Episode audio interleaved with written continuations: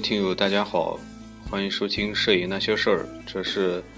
消失了很久的特别期第二十一期。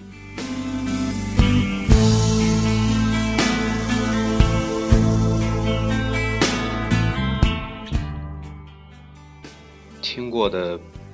老听友都知道，这个特别期就是呃闲谈的一期节目吧。所以，如果是你没有没有这个兴趣听的话，你完全可以不听。它可能与与摄影没有太多关系，只是我自己在这儿呃随便说一说。呃，有的时候只是为了自己可能给自己找一些事情做，更或者是在在在在找一个倾诉的这种方式吧。呃，所以这个特别期其实是没有太多实际内容的。那么，因为很长时间没有录这个特别期，呃，那么上一次录制特别期大概是在第节目第五十期之前。那么这个现在节目已经到了六十三、六十四期了，所以已经很久了。基本上一周一期节目的话，已经很久了。那么上一期提到的就是 QQ QQ 群和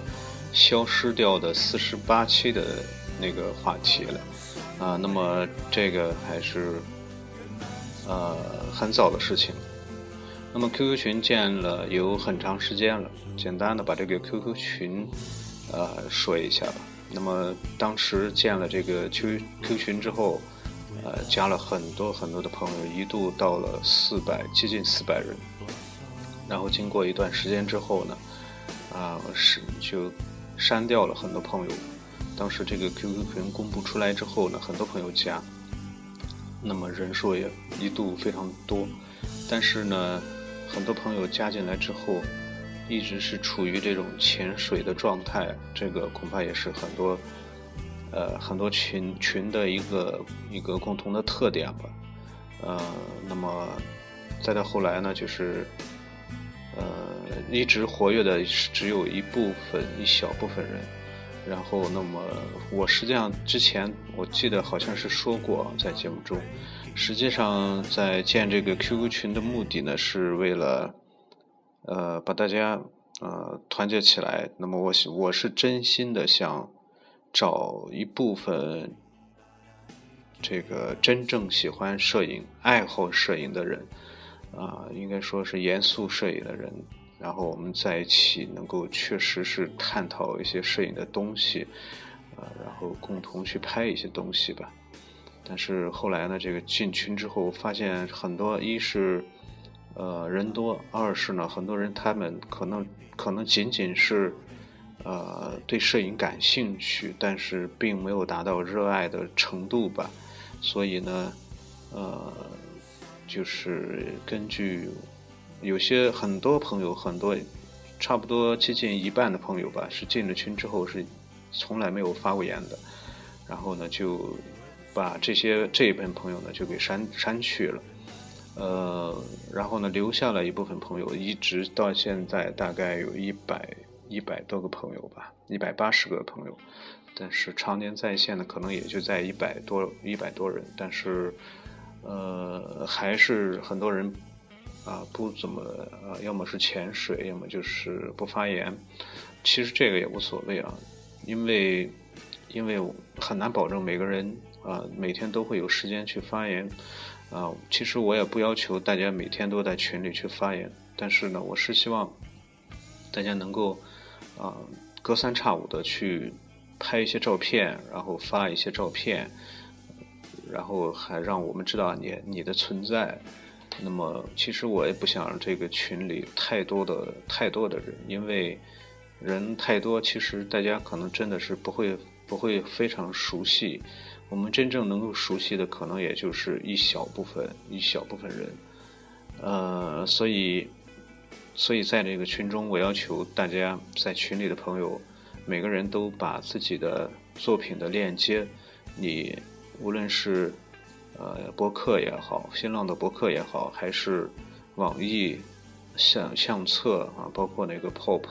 包括呃现在比较比较火热的 Loft，还是其他的形式吧，啊，甚至是 QQ 空间都可以，呃，把把那个作品给我，然后我会去去去去去看一下，呃，但是一直一直是很多朋友并没有，只是说那些个啊比较比较这个活跃的朋友可以啊，基本上都给了我，然后很多朋友都没有给我。呃，我也不知道是因为他们他们没有看到，还是其他的原因，还是没有，所以下一步我还是会精简一部分人。那么同时呢，也希望在这儿呢，也希望如果是你真正的热爱摄影，真正的喜欢摄影，呃，把摄影当做一个非常严肃的事情，那么我也欢迎你，也希望你能够加入到我们的呃队伍当中来。那么我的要求其实非常简单，你只要把你的作品的链接发给我，然后我会告诉你群号，啊，然后我会呃把你想办法把你加进来。那么，那么我希望把你最好的那一面展现出来，把你的作品展现给我们。那么联系我的联系方式呢？其实大家可能有些知道，在那个节目中也提到过，你你可以通过呃新浪微博的私信，新浪微博的私信，用把那个链接地址发给我，也可以通过我们的微信公众平台把那个地址发给我，呃，那么我在进行啊，我在进行这个这个，我看了之后呢，我决定你是。是否啊适合你的风格？是是是否合适啊？加入到加入到这个群中来。那么，如果你还是一个在校的学生，呃，如果是一个高中生的话，那么我劝你还是不要去做这个事情。呃，把学业做好，把学习搞好，现在是是你的主要的任务。如果是你一个你是一个在校的大学生，那么我非常欢迎你，尤其是。呃，文科类啊，比如说语文、语文呃文学类啊，中文类啊，包括包括这个历史、政治啊，甚至是哲学等等这些方面的专业，非常欢迎你。啊，如果你是一个已经工作了，那么也也可以完全呃，你只要是啊有时间去做这个事情，就是摄影这个事情啊，确实是真正的喜欢摄影就可以。那么欢迎大家。啊，欢迎大家！我在这儿 Q Q Q 群中期待大家。呃，另外呢，就是我对加群啊，加群的朋友的一几点要求。这个群呢，我只是起一个组织的作用，我并不是，并不是什么什么呃领导或者说什么决策者，我只是一个呃组织者。我只是希望把大家能够团结在这个群当中。我们共同去做一件事情。我们可能，呃，大部分朋友是比较年轻的朋友，呃，我们可能还暂时没有办法去造成什么样什么样的影响。但是通过我们长时期长时间的这个学习和积累，我们我希望大家能够在摄影、在拍照片这方面能够有所啊有所成就啊，甚至是将来在全国能够啊有所。啊，有所成就，有所影响。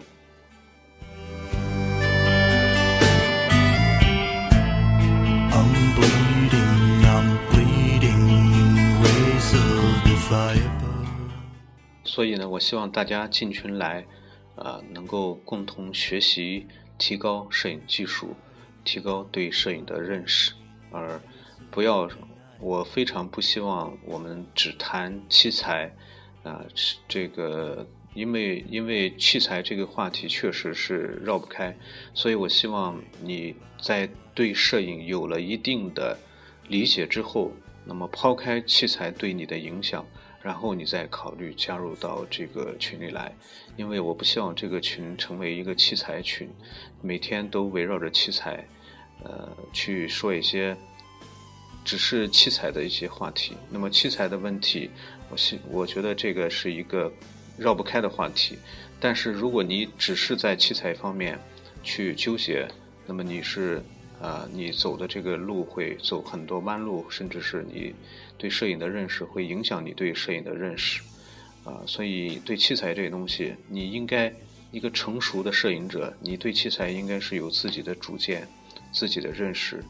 会自己做决定的，而不是说每天在群里去问这个问那个。另外呢，就是我们在群里也并不是说大家不能够谈器材，更多的我是希望大家。把自己手中使用过的器材，你真正使用过的，而不是只是说摸一摸的这种这种感受，啊，就就告诉大家，你真正使用过的器材，长期使用过，有所有非常深刻了解的器材，能够和大家来分享，而不是每天看着这个看一些网上的枪枪文，啊，整天的去压压这些东西。啊，另外呢，就是对于一些不切实际的器材，大家根本就没有必要去，啊，去去去去关心它。比如说，啊，什么中画幅啊，什么六四五啊，什么后背啊，什么，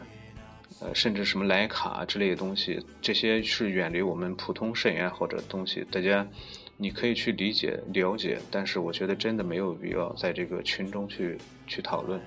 呃，我更希望的是大家在群中去讨论一些作品，去分析一些作品，去讨论一些社会的热点问题，去讨论一些历史的东西、文化的东西，而不是每天都是啊讨论这个器材，讨论买什么东西，讨论哪个厂商又出了什么东西，讨论哪个厂商的好，哪个厂商不好。其实我们在说说。这些个自己的这些观点的时候，你无论是怎么样吹捧一个厂商，或者怎么样去诋毁一个厂商，这个厂商不会因为你的几句话而发生任何的改变。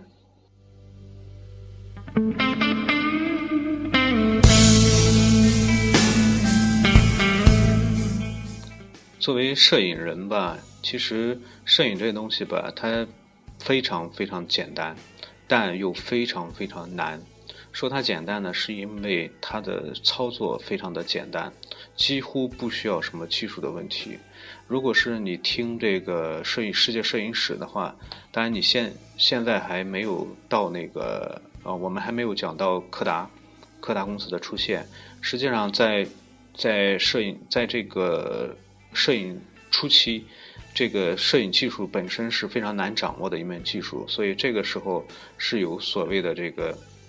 摄影专职人员的这个是普没有没有这个什么普通的摄影爱好者这个概念的，因为它是作为一项专业技术来存在的。但是当这个胶卷出现之后，甚甚至是这个直到这个这个胶卷出现之后，这个胶卷技术、冲印店已经自动相机的出现，已经把人们的这种技术。技术要求难度大大的降低了，直到这个数码技术的出现，它剥夺了很多人们，呃，这个所谓的这个这个技术派，啊，几乎是，呃，你完全交给相机，根本不需要你太多的太多的这个这个主观的东西在里面，在实际操作的时候，所以这个。入门入门就非常的简单，你只要有一架相机，只要你的指头能够把它摁下去，那么你就解决了这个摄影拍摄的问题。呃，那么说它复杂或者说说它难呢，是因为是因为它它的它的提高，它它与它与这个这个这个这个其他这个种类来说相比的话，啊。确实是确实，他对人的要求，他对摄摄影者的要求，确实确实是非常高。你如果是只是说想拍一些简单的花花草草，这个可能真的是非常简单，你只要有一定的器材，啊，就完全可以做到。但是如果你想拍摄真正有内涵、有意义的照片的话，那么可能器材你对器材的依赖程度越高。它可能对你的束缚可能会越大，所以有一句话叫做“功夫在室外”，可能正是这个意思吧。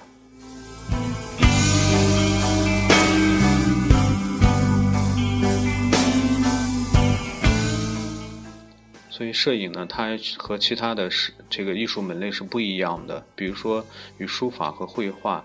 那么书法和绘画呢，它都需要经历一个很长的训练过程，才能够掌握一定的技巧。但是摄影技术呢，可能就非常简单，不需要那那个繁琐的过程。所以越来越多的人就开始啊喜欢摄影。但是摄影呢，它难，对难在自己的这个丰富程度上，尤其是啊年轻人，很多年轻人都喜欢摄影。呃，年轻人其实有一个非常大的优势呢，就是有一股子冲劲儿，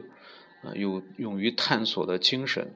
这个是非常难能可贵的。那天我在和我那些孩子们去聊聊天的时候。啊，我发现现在的孩子们确实，他们的思想与我相与我，呃，来比的话，与我相比较的话，确实是啊，开放了很多，或者说我的思想落后了很多。因为，因为我我在和他们聊天的时候，我是以一种长者的姿态啊，这种高度来要求他们，所以他们很多事情我会给他们指出来。我会认为他们的做法或者说想法是非常非常幼稚的，然后他们会提问为什么会幼稚，怎样才不会幼稚等等很多问题。但是你与与这些零零后的孩子们，你没有办法去交流。呃，他们大多数，比如说啊，这个同性恋的问题，他们会认为这是一个很正常的事情。呃，那么这个是我没有办法去理解的。啊，所以年轻人的一个缺点就是，啊，没有独立思考的价值判断的能力，那么太容易跟随着这个这个他人的思想走。所以我在这个我在这个节目当中不断的去重复，啊，我不是什么知名的呃评论家，也不是什么著名的摄影师，所以我的很多观点仅是个人的观点。仅是我个人在某一个阶段的观点，那么有可能在过一段时间之后，可能会，啊，你会发现它是，啊，不不是非常准确的，甚至是错误的等等。所以这个我反复强调是仅供参考。所以，我希望大家啊，尤其是年轻人，你应该有自己独立的价值判断，有自己独立的思考，而不是说。呃，非常容易的就被其他人、其他的事情所影响，而产生一些非常武断的，甚至是偏激的一些认识。呃，比如说，呃，我提到这个对于器材的这个看法的一些问题。呃，比如说我们经常，因为我可能可能爱好摄影都会经历这样一个阶段，也可能年轻人。逐渐成熟也会经历这样一个阶段，就是特别现在网上充满了各种各样的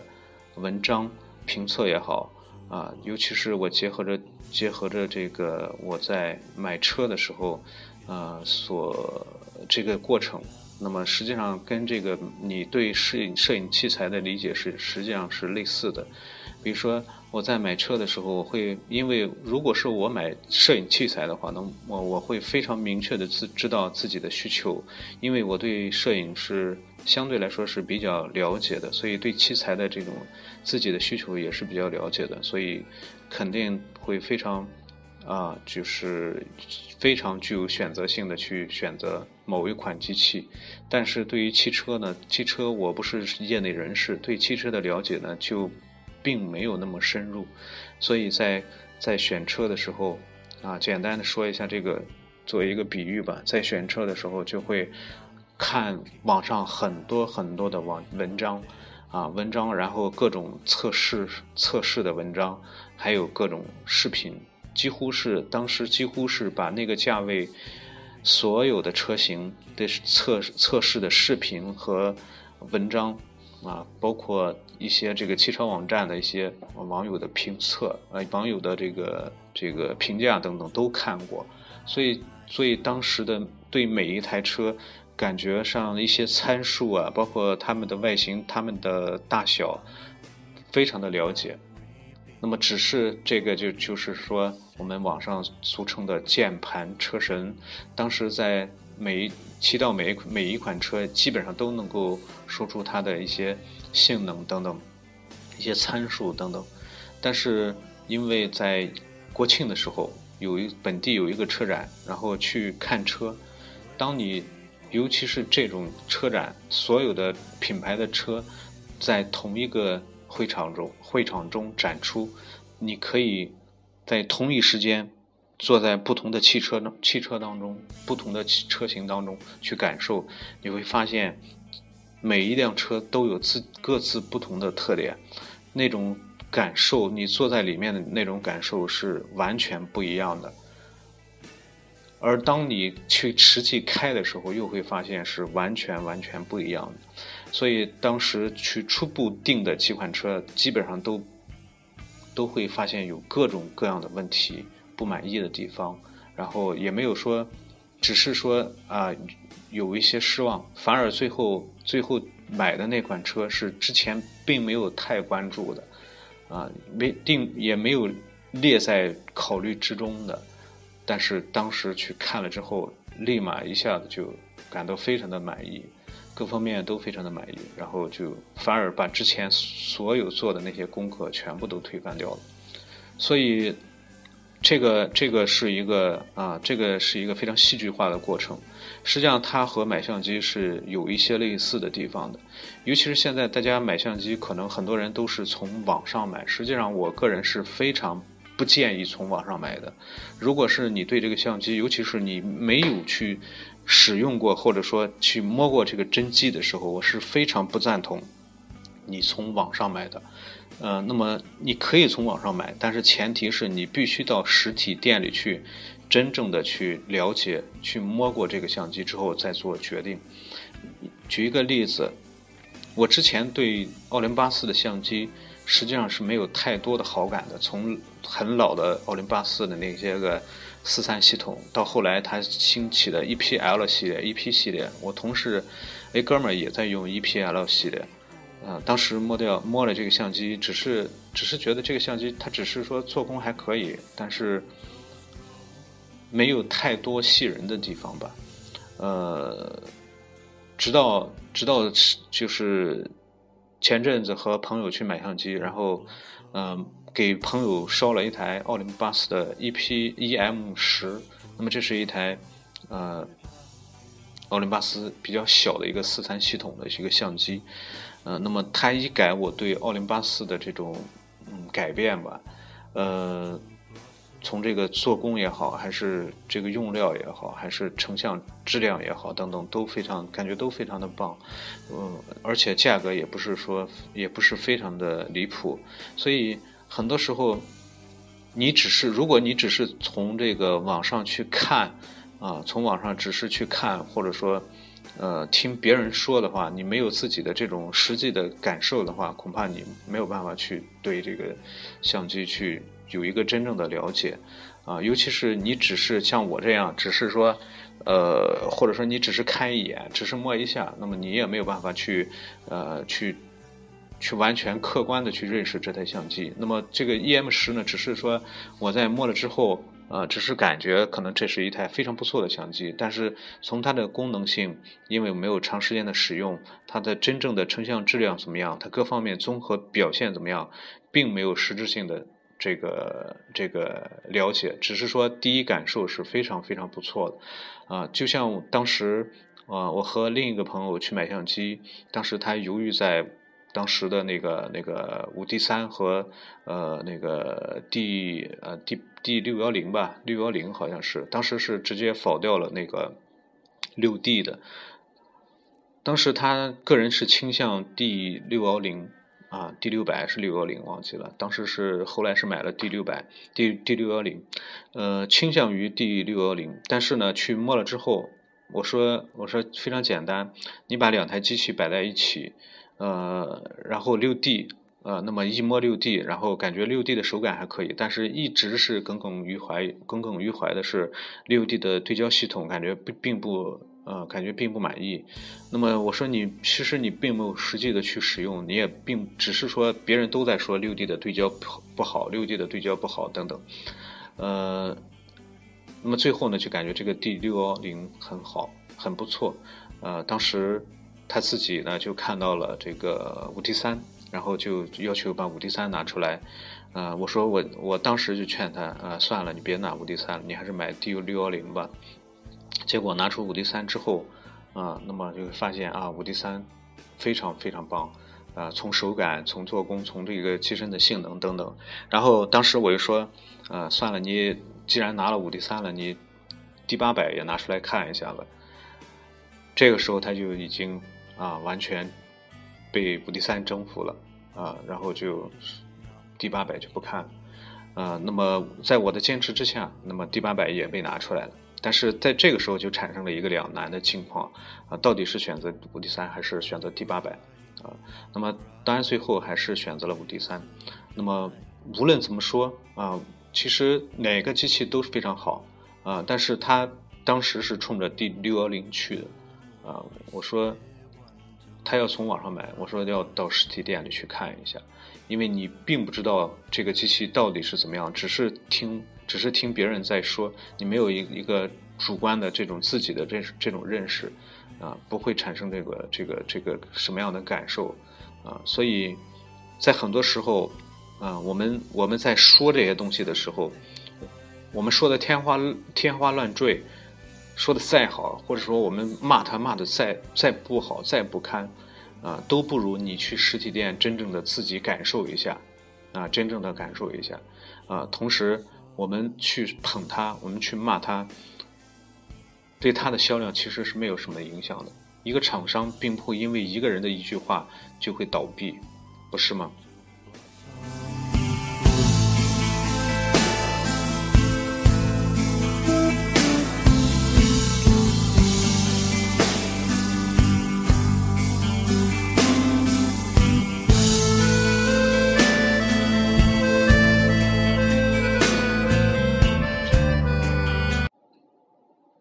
回到 QQ 群吧，回到 QQ 群的这个这个事情，呃，欢迎大家啊申请入群。在这个群当中呢，我们是现在是每月举行两次主题拍摄的活动，呃，是。呃，现在是由我来选择主题。那么等一段时间之后呢，可以大家可以自己来制定这个主题，然后我们共同拍摄。然后每月每月两次的作品研讨会是通过呃 QQ 这个是这个群通话的方式，把大家的作品集中起来，然后大家进行讨论，呃，分析分析优点，分析不足，然后选出。呃，优秀的作品啊，在这个 QQ 群的空间的相册当中进行呃展示，呃，那么基本上是这样一个模式吧。那么我的目的呢，是希望在经过一段时间的积累之后呢，呃，大家能够积攒一部分优秀的作品。好了，闲聊就聊到这里吧。那么欢迎大家。跟我联系啊！欢迎大家申请入群。我们今天就到这儿，我们下期节目再见。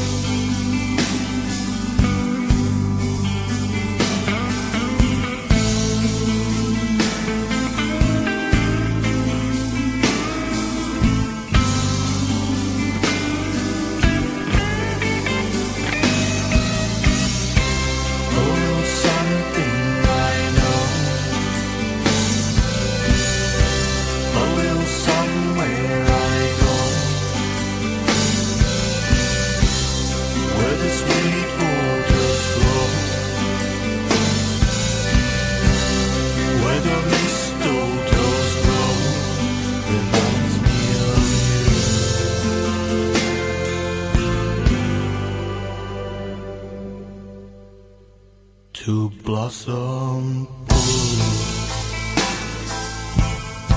is to blossom without you